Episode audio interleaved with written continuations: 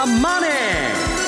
西山幸四郎の FX マーケットスクエア。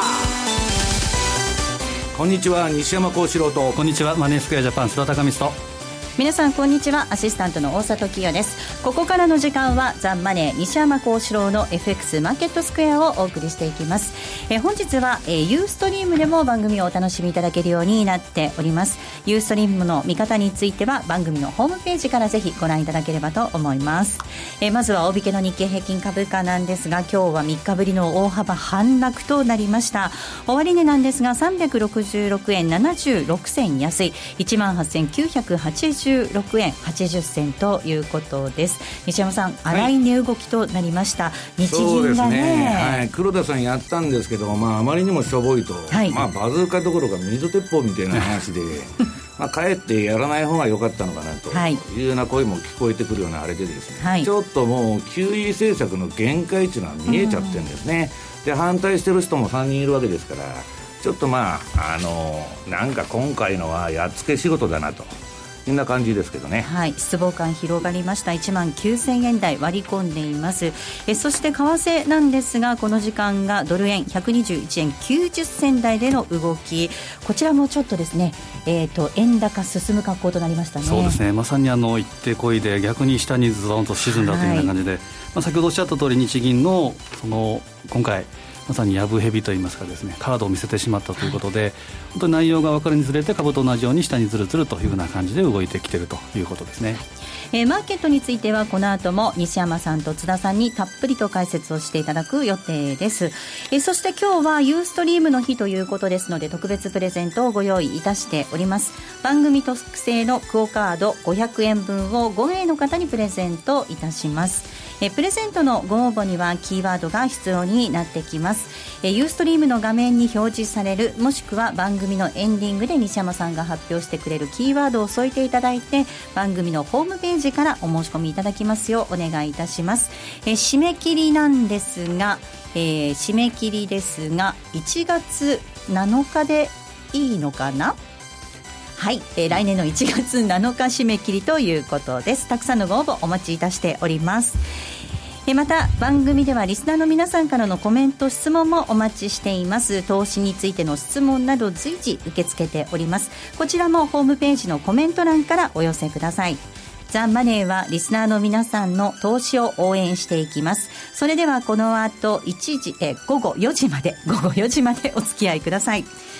この番組はマネースクエアジャパンの提供でお送りします。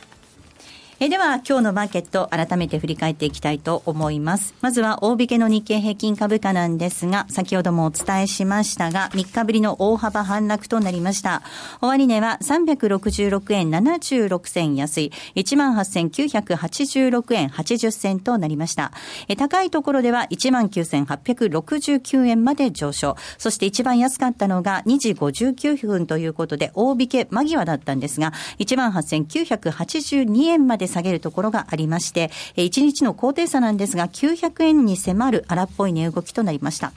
トピックス27.61ポイントのマイナスです。1537.10でした。東証一部の売買高概算で29億8751万株。売買代金は3兆5971億円でした。東証一部の値上がり銘柄数が279銘柄、対して値下がりが1578、え変わらずなんですが72銘柄となっています。業種別の騰落率見ていきますと、こちらは33の業種すべて値下がりとなりました。え下げ幅小さかったのが医薬品、それから鉄鋼、水産、空運など、一方下げ幅大きかったのが石油、それから保険、紙パルプ、証券などとなっています。え、東証一部の売買高のランキングなんですが、え、トップがみずほ、えー、2位が三菱 UFJ、3位が木村丹、4位神戸港、5位がユニチカ、えー、6位に東芝、以下川崎汽船、三菱重工、丸紅野村ホールディングスとなりました。続いて売買代金のランキングなんですが、こちらトップトヨタです。2位が三菱 UFJ、3位が三井住友、4位にファーストリテイリング、5位がみずほ、以下ソフトバンクグループ、村田製作所、ソニー、NTT、ファナックと続きました。え今日高値を取った銘柄なんですが、高値銘柄は、えー、77銘柄ありました。今日新高値となった銘柄が77銘柄でした。一方、新安値銘柄なんですが、こちらは、えー、27銘柄となっています。えー、では、引け後に決算発表したところ、一つご紹介したいと思います。4716の日本オラクルです。えー、こちらは第二四半期、今年6月から、えー今年6月から11月までの業績を発表しました。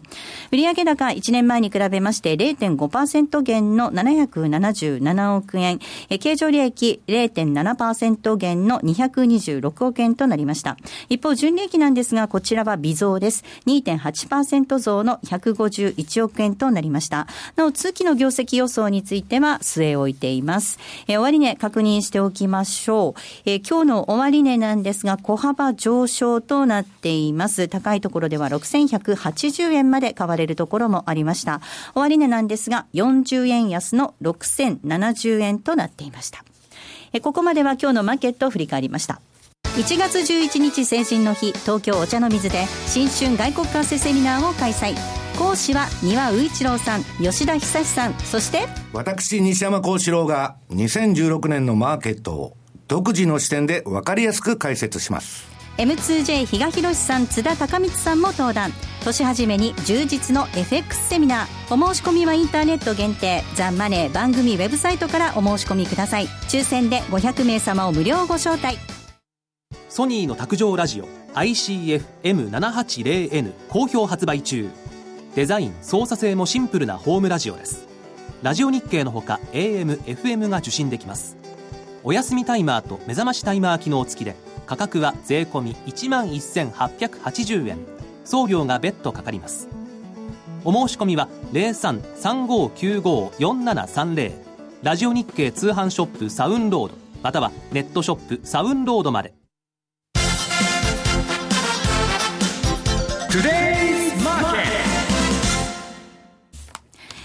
えトゥデイズマーケットです。まずは、主な通貨のレートを確認しておきたいと思います。えドル円なんですが、この時間、円高傾向続いています。この時間、121円8588です。ユーロ円132円の2129。そして、ユーロドル、え1.085255での動きとなっています。えでは、津田さんから、為替市場のポイントについてです。お願いいたします。はい、えー、まさに今日昼飛び込んできたのが、先ほどどの日銀で、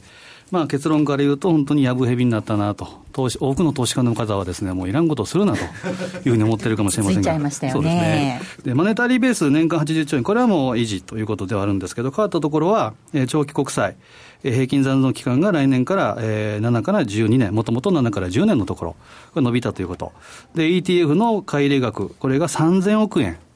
まあ、この額ですけど、新たに追加と、でこの2つに関しては反対が3出たということ、はい、これもやっぱり大きかったと思うんですね、で J リートの銘柄ごとの買い入れ上限が5%から10%になったと、まあ、こういったところではあるんですけど、やっぱりもうカードを見せてしまった、もしくは苦肉の策ということで、まあ、一瞬サプライズということで、こう本当に錆び型な、錆び型なと思われてた日銀ですけど、ちょっとちらっと見えたんですけど、やっぱり錆びてるのかなというふうな印象もですね、錆びてますかね。しないでもないんですけど。はいで、まあ、今週はなんといっても FOMC で、えー、世界中の樹木が集まったというふうに言ってもいい、12月16日、えー、これ、歴史的な日というふうに見てもいいと思うんですけど、ただ、これはサプライズなしということで、えー、FF 金利を、えー、0から、えー、0.25、えー、それから0.25から0.5、まあ、0.25の引き上げ決定と。で、利上げっていうのは、えー、これは9年半ぶり、ゼロ解除っていうのが7年ぶりというふうなことになりました。で、次のテーマっていうのは、これ、利上げ回数ということになるんですけど、これはまた、えー、本編の方で西山さんにも、えー、話していただくということに,、えー、ことになるのかと思います。で、今回、あの、声明文、えー、の特徴をワードで示すと、えー、グラデュアル、まあ、ゆっくりとということと、コーシャスリー、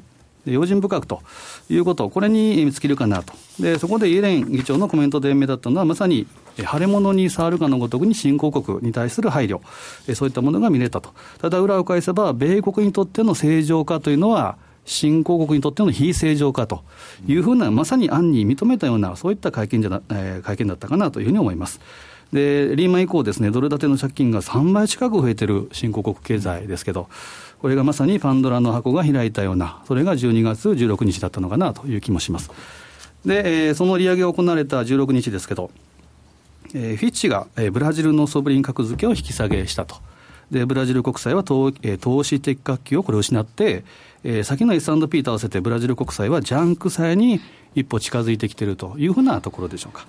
で目先の注目はこれからの黒田さんの会見、黒田、えー、総裁の会見がありますけど、は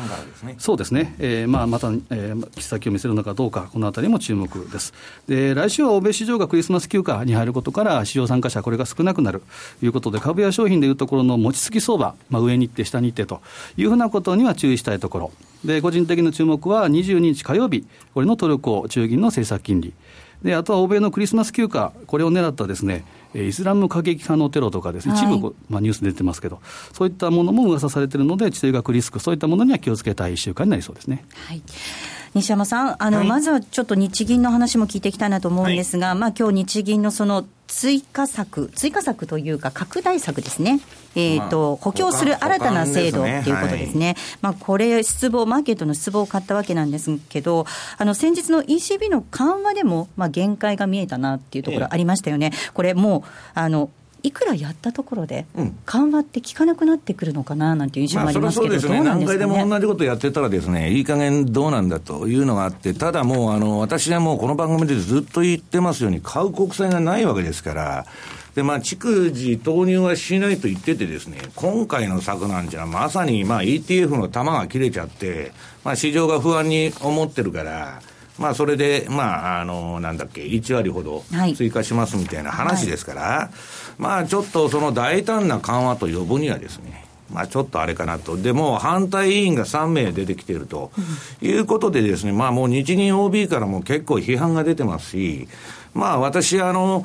えー、っと、その IMF とかその類のレポート見ると、まあ、日銀が追加緩和できるのは2017年までというのが、まあ、昔から出てたんですけども、来年いっぱいくらいが限界というか、まあ、すでに限界を迎えてると。うん、ECB もそうなんですね。はい、えー、やるやるっつって大したことできないのは、もうドイツが反対してますし、まあ、これ以上のマイナス金利やってもですね、えー、金融逼迫になっちゃうと、うん、だからもう財政出動をやれというのがですね、世界の潮流なんですね、今。ただ財政出動っていうのは借金して公共事業ばらまくわけですから、これはですね、それなりの危機が起こらないと対策が打たれないと。だから原因を見て処方するんじゃなくて、いつでもこの経済政策っていうのは結果に対してやるという非常にまずいパターンになってるんですね。うん、だから私はもう要するにこの中央銀行バブルの寿命っていうのを、まあ今、あの来年に向けてちょっとあの、うん、考えてるんですけど、まあ来年は前半いっぱいなのかなという気がするんですね、相場は。そして今週はなんといっても FOMC ということだったんですが、こちらはまあ想定通りアメリカ利上げというふうに動きました。あの、その前なんですけど、うん、その前後って言っていいのかな、はい、あの結構マーケットこう不安定な動きになりましたよね。まあ原油安から始まってジャンク債、まあ市場が崩壊とんで、まあこの番組で、えー、前回やったんですかね、ジャンク債市場危ないと言ってたのが、まあ、あの、それこそ1週間後に顕在化してきましてですね、はいえっ、ー、と、このサードアベニュー中とこの投信が、まあ、解約停止になったと。はい。解約停止っていうのは、まあ、ファンドの凍結なんですけど、これを聞いてですね、えー、2007年夏の、えー、ジャンク債市場の破綻、うん、これはまあ、あの、ベアスタンズだとか、あるいはまあ、一般的にはパリバショックと言われてるんですけど、そのファンドが解約停止になって、サブプライムのジャンク債がおかしくなって、それがリーマン危機まで行くわけです。だから今大したことないと、こんななんか有名でもないファンドがまあ2つ潰れただけだって言ってるんですけど、まあジェフリー・ガンドラックなんかは新債権の手をですね、ゴキブリが1匹でないと。はい、で、この解約の影響が出てくるのはアメリカ市場では1月以降。年明けてからだって言われてるんですね。今、解約が殺到してるわけです、こういうファンドに。だからそれはちょっと1月相場気をつけないといけないなということですね。はい。えっ、ー、と、チャートを見てみますと、ハイイールド社債の ETF、こちら、急落ですもんね、足元ね。まあ、足元も急落してるんですけど、私はあの何がまずいかというと、まだ下げが大したことないと。はい。で、まあ、このジャンク製のチャート、長期の見ていただきますと、まあ、あのー、なんだっけ、これ、えー、っと、48から94まで上げて、はい。で、昨日の時点いくらだったか、79.83かな。まあ、あの、この前78まで下がってるんですけど、はい、まあ、これまだ下げ余地があるんですね。で、今、このジャンク製の利回りが、えー、15%とか17%まで上がってきましたんで、値頃感で買いが出て、ちょっと止まってるんですけど、ちょっといずれにしても年明け以降は危ないと。で、まあ、ガンドラックのその発言で言うとですね、まあ、クレディット市場はこういう流動性パニックに陥って、売るに売れないと。えー、すでに、えー、どういうんですか、うん、流動性危機が起きているのに、株式市場は無理に平成を装っていると。これはもう2017年のパリバーショックの時と同じだということで、ちょっと気をつけた方がいいということですね。はい。あの、ボリンジャーバンド見てみると、マイナス1シグマの外に飛び出して飛び出して今まあちょっと入ってその1シグマの辺でうだうだやってるんですけど、うん、まあこれは短期的なあれなんでね、はい、まあ値頃感からその利回り買い中で一部のファンドが今買っとるんですけど、えー、基本的にはですね、この市場はもう終わったと言われてるんですね。はい、だから、金利がですね、ゼロと比較したら、うん、ジャンク債でもリートでも何でも買いなんです。うん、ゼロと比較したら株も買いだし何でも買いになると。ただ、今度の利上げでアメリカで金利が生まれたわけですから、はい、それを比較するとですね、例えば我々の常識で言うとリートなんて、最低8%はないと、ペイしないと、投資するに値しないと、まあ10%が普通だと。で4%でも買いだとか3%でも買いだっていう話になってくるわけです、ゼロと比較すると。うんうん、ところが、アメリカがもし来年、金利正常化を行えば、こういう商品っていうのはもうオーバーバリューであるっていうことが、うん、まあ、その、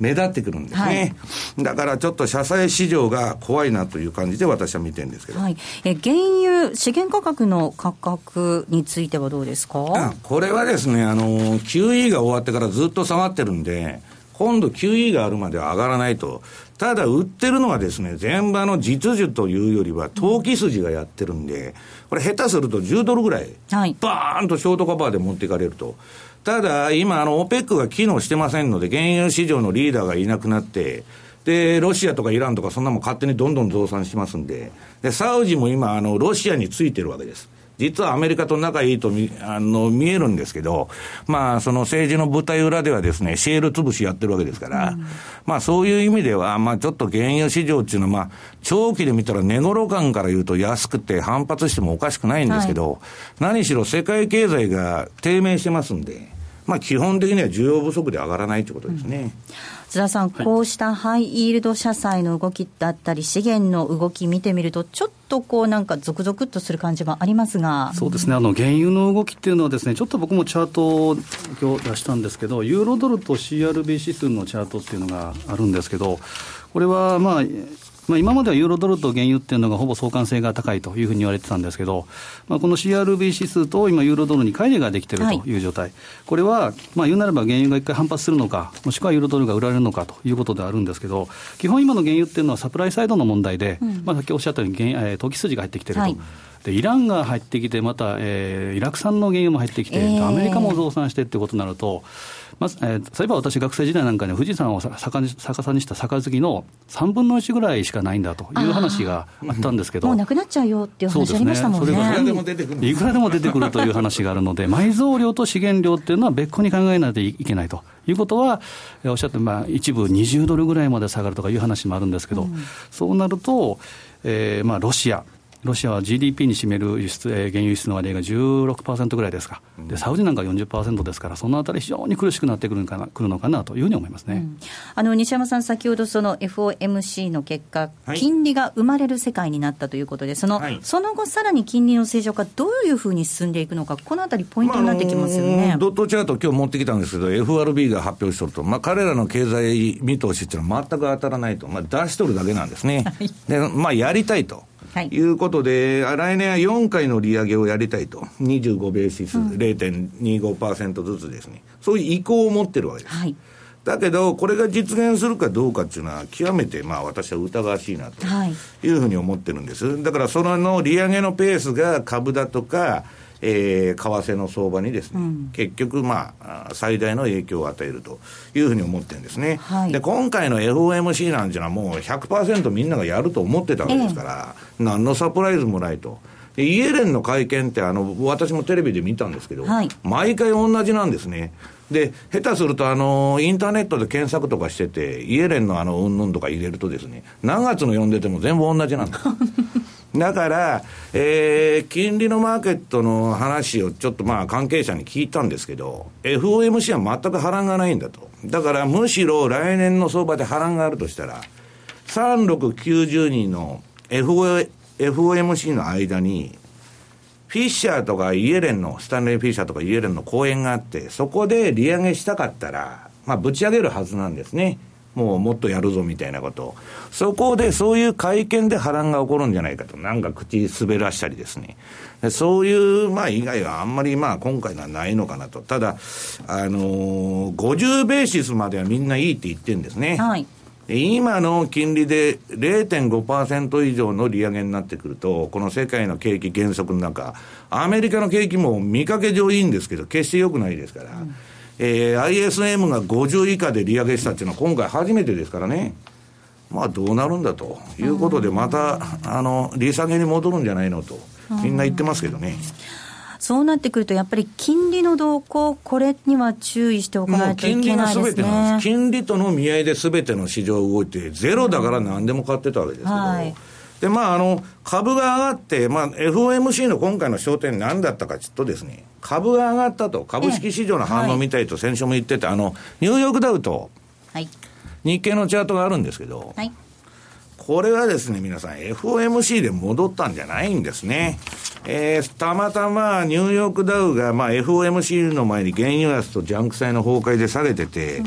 18日のエンベロープ、18日の移動平均のマイナス3%水準に落ちてたと。はい、ここはみんなファンドが買うんです。で、そこからカバーになっちゃったと。で、FOMC 前からもう上がってますんで。で、日経もそうなんですね。えー、25日の移動平均のマイナス5%水準に到達してたと。そこから買い戻しが出てるだけで、別に強い方向性が出てるわけでもなんでもないということなんです。で、相場はとりあえず、下げは今一服してニュートラルになってるというところですね。うん、はい。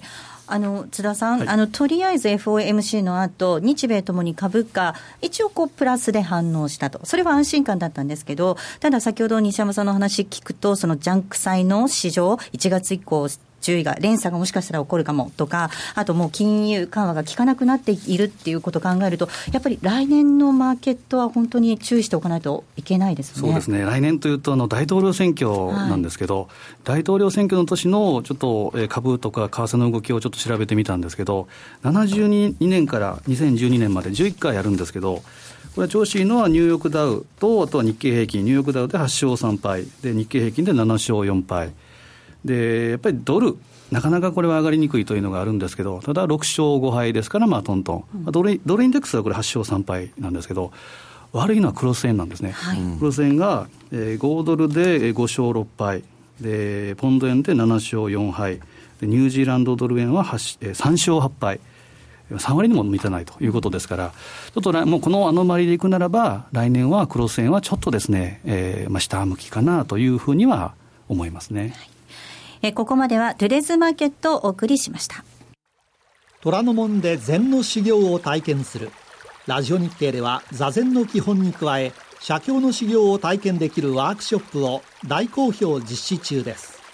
暮らしに禅を取り入れシンプルで美しい所作を手に入れる。ただひたすらに座る奥深い時間を味わってみませんか？お申し込みお問い合わせはラジオ日経全入門をインターネットで検索。ホームページからどうぞ。大岩川源太高山緑星の株教室 DVD16 年相場を牽引するこの大変身銘柄につけリスクを恐れず投資に向かう人々への注目銘柄集。12月21日発売。収録時間およそ60分。お値段は税込8640円。送料が別途かかります。詳しくはラジオ日経ネットショップサウンロードまたは電話0335954730まで。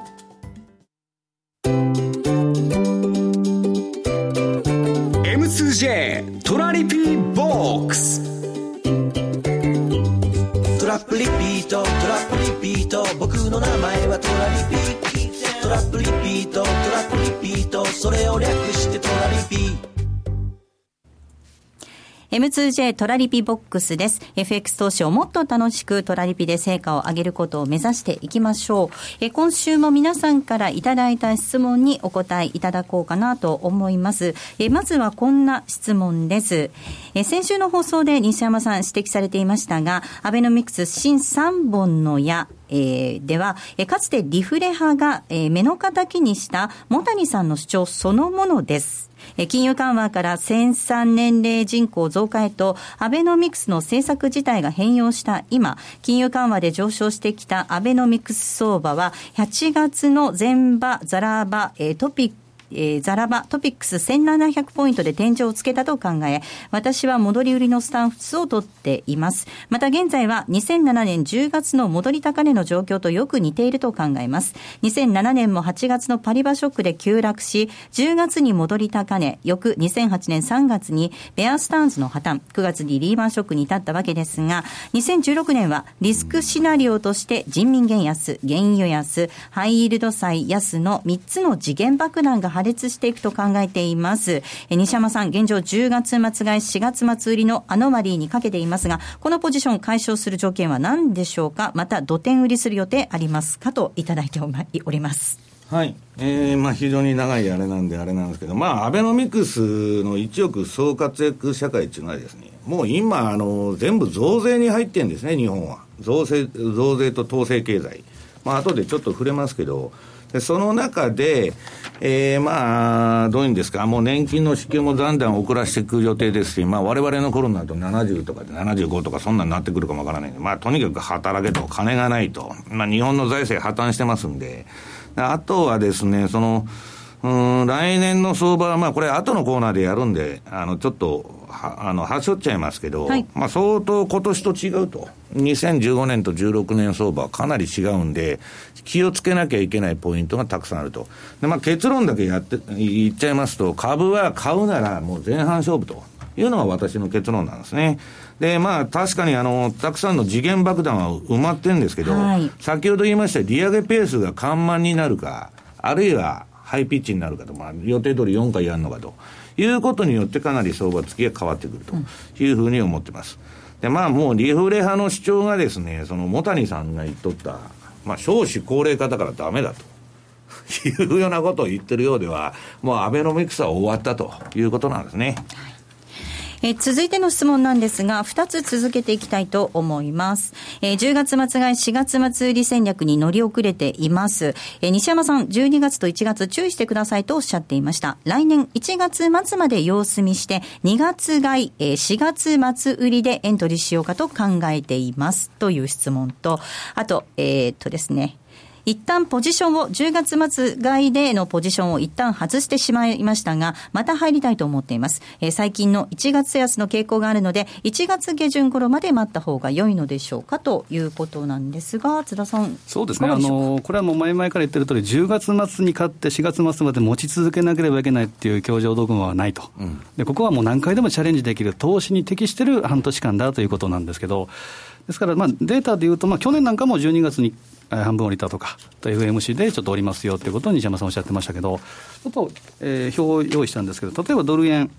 えー、9月から翌年1月までのデータ、えドル円と5ドル円とニュージーランドドル円を揃えてみたんですけど、ドル円はですねそんなにあの傾向はですね2000年以降見当たらないというのがあるんですけど、5ドル円を見ると、ですねこれは、えー、10月、11月、12月、これはもう陽線確率が7割を超えてる。ニュージーランドドル円も12月、これ7割5分ですから7割を超えてるっていうのがあるんですけど、1月になるとですね、ガクッと落ちて、えー、平均しても5割を下回ったりっていうのがあるんですけど、10年スパンで考えたら7割方下っていうふうなデータが出てるんですね。ですから、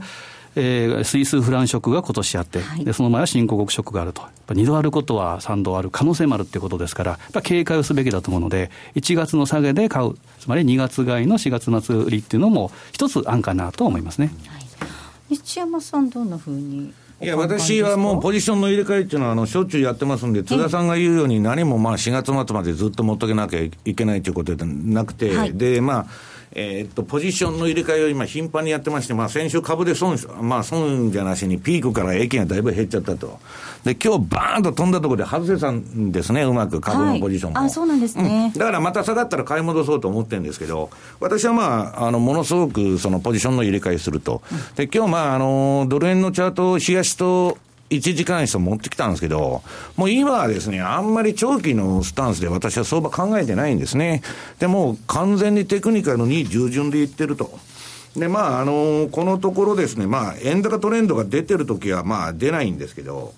まあ、またまあ、エンベロープ売買、特にもうドル円ですね、ドル円がまあ一番安定してますんで、それをやってまして、で、まあ、相場の転機になるポイントとしては、3日の ADX。これがまあ70以上になったり、まあ30以下になったり、あるいは1時間だと、3時間の ADX が70以上になるか30以下になるかで、相場の転換ポイントを見ながらですね、非常にバタバタ、まあ、あの、短期トレードをやってるというのが今の現状なんですね。はい。まあ、こういう相場なんで、機敏な対応っていうのがすごく求められるんでしょうね。さあ、そして津田さん、セミナーのご案内ですね。はい。えー、ちょっと先のもう来年のことというと何があると言いますけど、はい、はい新春の東京のセミナーと、はい、とはですね、えー、札幌のセミナー、はい用意してます。はい。ご紹介します。まずは1月11日祝日です。こちらはお茶の水ソラシティカンファレンスセンターにて全国セミナープロジェクト2016と M2JFX アカデミア新春東京外為セミナー開催いたします。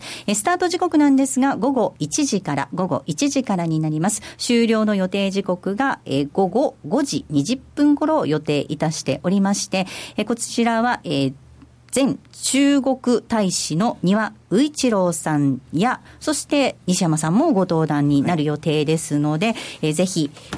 東京セミナー、新春セミナー、皆さん足を運んでいただければと思います。そして札幌ですね。えー、11、あ、1月16日土曜日です。1月16日土曜日、札幌アスティ45、えー、ACU アキュですね。はい。アキュ中研修室にて開催です。こちら抽選で100名の方ご招待させていただきます。午後1時からのスタートになります。えー、資産運用としての FX& 初めてのトラリピ、そしてテクニカルマスター福永博之のマーケット徹底分析ということで、第2部には福永さんもご登壇予定ですので、ぜひ札幌の皆様、えー、番組のホームページご覧いただいてご応募いただければと思います。そして津田さん、えっと、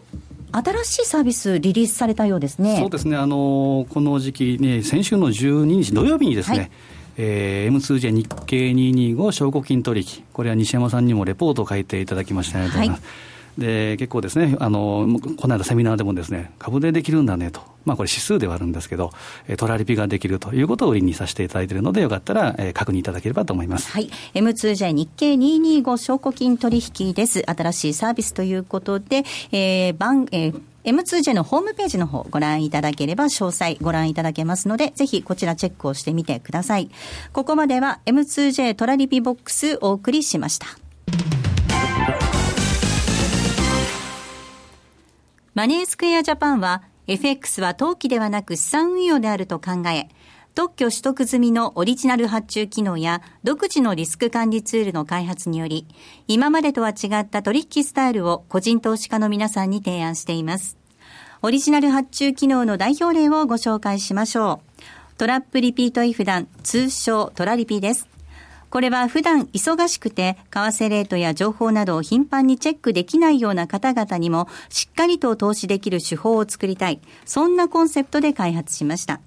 具体的には、もしもこのレートで買えたらいくらで売るといった注文、つまりイフダンをたった1回設定するだけで、複数発注できる、つまりトラップができ、さらに成立後、自動的に注文を繰り返すリピート機能まで備えたマネースクエアジャパン独自の発注機能です。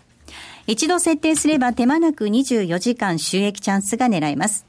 またトレード画面に貼り付いて相場の動きにやきもきすることもないので、感情に左右されない取引が可能です。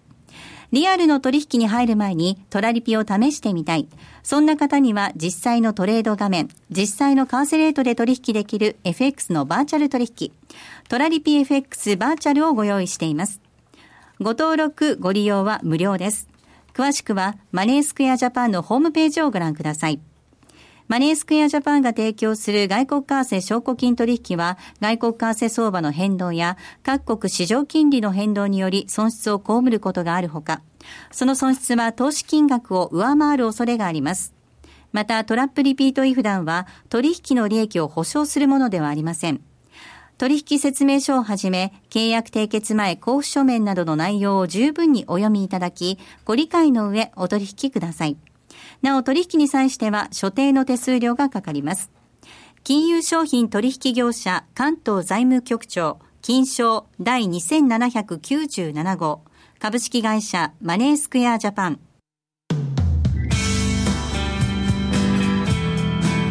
西山幸四郎の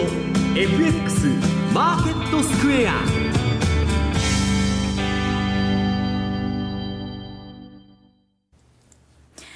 このコーナーではマーケットの見方について西山さんにいろいろな角度で教えていただくコーナーです。えまずは西山さんにお話を伺う前に、ちょっと日銀の黒田総裁のコメント入ってきてますので、いくつかご紹介したいと思います。え日銀総裁、景気について緩やかな回復を続けている。え保管装置、資産買い入れの円滑化などのためですということです。そしてアメリカの利上げについてなんですが、え米国の回復は世界経済にとっても望まし、えー、新興国原則の影響や原油価格の動向を引き続き注視。えー、保管措置について下振れリスク増大などに対応したものではないなどというようなコメント入ってきております。また新興国の原則で物価目標を達成できないような状況にはないという発言もあるようです。何ですか？あ、もう全然聞いてないですね。はい、興味ないですね。全く興味ありませんので。はい、では、今日のテーマいきたいと思います。まあ、黒田さんの発言なんかどうでもいいんですけど。はい、テーマ、2016年相場と2015年の相違点です。あのー、2016年はまあ相当気をつけた方がいいと、もうリーマン以降相当株が上げてますんで、で、まあもうあの、今の石油だとかですね、コモディティ安、で、まあ中国人民元が、これまあ誰も言わないんですけど、知らず知らずの間に減安に動いてきてる、はい、これも中国の輸入が必ず落ちますね。で、QE とか、まあ日本の今日の黒田さんの緩和を見てたらわかりますけども、限界まで来てると。いう中で、景気いい景気いいと、日本もアメリカも。そんなこと言っとるのはですね、日本のメディアだけで、えー、っと、これ今、あの、欧米のですね、えー、銀行、大手行11行だけで、10万人リストラです。まあ、景気いいのに10万人もリストラするわけがないじゃないですか、銀行は。銀行っつったら、産業のもう元手のとこで一番景気動向分かってるとこですから、な、まあまあ、あのー、景気がいいわけないとんで、いいわけない中で、上がるかどうかっていうのは、相場っていうのは別にあの、えー、それで下がるっていうわけじゃないんですね。不景気ほど上がる場合もあるわけですから。ただし、まあ、アメリカで利上げが行われたと。で、先ほど言うように4回の利上げがあったら、これはもうあの、ファーバーレポートで、このまあ、えー、っと、金利低下に伴う企業収益の拡大というチャートを、まあ、前回も、まあ、前も持ってきて、今日も持ってきたんですけど、このまあ、あの、マーク・ファーバーさんが言っとるのは前から、えー、金利上がれば企業収益が落ちるんだと。はい、もうこんなもん答えが出てんですね、何年も前から。で、業績が良くないと、企業業績は。で、もっと私がちょっと注目しているのは M&A 活動と。アメリカのですね、はい、M&A の件数。これですね、この異常低金利、まあゼロ金利を背景にですね、何が伸びてたかって言ったら、え、ここのところ株式市場の上げは、M&A かバイバック、自社株買いだったんですね。なんで、それに加えてレバレッジバイアウトと、LBO の、えー、あれで、まあ、あの、好景気を演出してたんですけど、この件数がですね、皆さん、そのチャート今見ていただくと、記録的なですね、増加をしていると。もうかっての天井を抜い取るような形になってきてるんですね。これあの皆さん気をつけないといけないのは、この M&A 自社株買い、あと LBO、レバレッジバイアウトがこれだけ、えー、増えたっていうのはですね、かってこの、この件数のピーク、これ全部相場の大天井なんです。大天井の近くで起こってしばらくするとドスンとくると。いうのがですね、これまでのあれで、まあ具体的に言いますと、1960年代後半、70年代後半の、えー、動き、あと1987年のブラックマンデー前、ああとは、えー、90年代後半。で、2006年から7年。ここれ全部この M&A だとか自社株買いがピークに達した後にドスンときたと。だから、要するにですね、今それでも相場が持ってるのは日曜の QE をまだやってますんで、アメリカ利上げしてるけど、ええ、まあそれがアメリカの出口戦略の保管装置となってですね、まだ相場持つだろうということなんですけど、ええー、私はですね、それよくもって、やっぱり来年は、前半までじゃないかなと、はい、先ほども言いましたようにですね、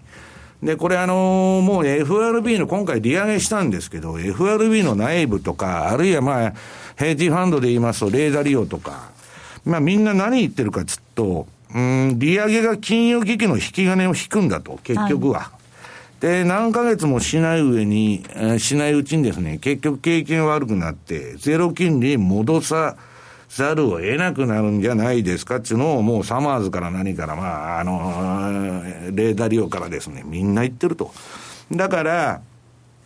アメリカの実体景気がそんなにいい、あの、良くない中で、もう中産階級が没落してボロボロになってる中で、利上げをしたと。で、その中で果たしてうまくいくのかということなんですね。だから今、イミージクもあのトランプさんがむちゃくちゃ言っててもむちゃくちゃ人気があると。いうのはですね、貧困層の怒りがですね、彼の人気を支えてると言われてるんですね。だからアメリカンドリームが、まあ、ついえてですね、今や持ち家も持てないという時代になってるわけですから、うん、まあ、そこら辺はちょっと注意した方がいいのかなというかふうに思ってるんですけど。はい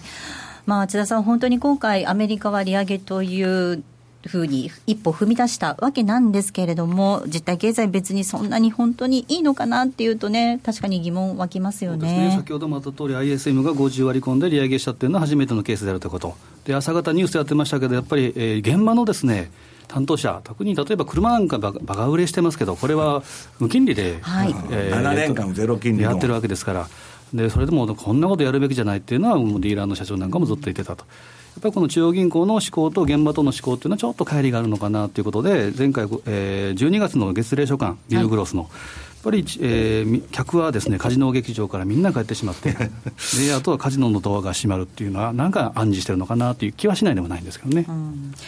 さあそしてですねその日本の経済の動きなんですけれども、まあ、日銀がいろいろしようが賞味期限ありそうですけれども、今後、どんなところがポイントになってくるんでしょうかね。いや、もう最近の、まあ、あの、まあ、世界的にそういうこの QE もそうですし、まあ、マイナス金利もですね、結局マイナス金利って個人から富を没収しとるだけなんですね。はい、えー、経済持たせるためにですね。で、その中で、まあなんか日本も統制経済みたいになってきてると、来てると、まあ賃金上げろとかですね、何しろとかですね、そんなまあ自由な経済活動の循環の中で起こってくるわけであって、国がそういうことをやり出したと、もう統制経済になってるんですね。で、それって、資本主義なんですかねと。要するに、旧ソ連とか毛沢東の時代のですね、まあ国家の中央、まあ計画当局っていうのがですね、計画経済と。こういうふうに成長させますと。何が違うんだという次元まで、まあ、来てるんじゃないかと。だから、我々はまあ、もう、あの、エコノミストとか、我々ファンドマネージャーとか、まあ、こういう業界関係者の人は、まあ、政府がたくさん介入してくれるほど、経済は良くなると考えてるんですけど、要するにですね、じゃあ、旧ソ連とか、中国がうまくいったのかと。うまくいってないじゃないですか。結論は出てるんですね。で、その中で我々は別に悲観楽観まあいろいろあるんですけど、何を見とかないといけないかというと、中央銀行バブルはどこまで余命があるのかと。まあそれをですね、やっぱりちょっと来年以降はかなり注視していかないと、まあアメリカ利上げに入ったわけですから、まあちょっとこれまでと相場付きが変わっていくということですね。ここまでは西山幸四郎の FX マーケットスクエアをお送りしました。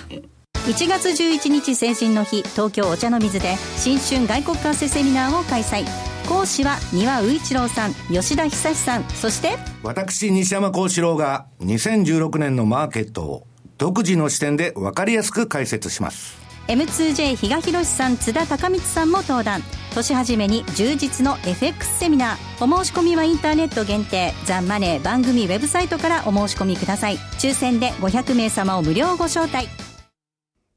日本を代表する宗教学者木野和義さんが説いた昭和の名講話集「消防現像」に学ぶ CD 版好評発売中。難解と言われた道元禅師の教えが分かりやすい木の節で今鮮やかによみがえります。お値段は税込1万6200円。送料が別途かかります。お求めは0335954730ラジオ日経通販ショップサウンロード。またはネットショップサウンロードまで。M2JFX 投資戦略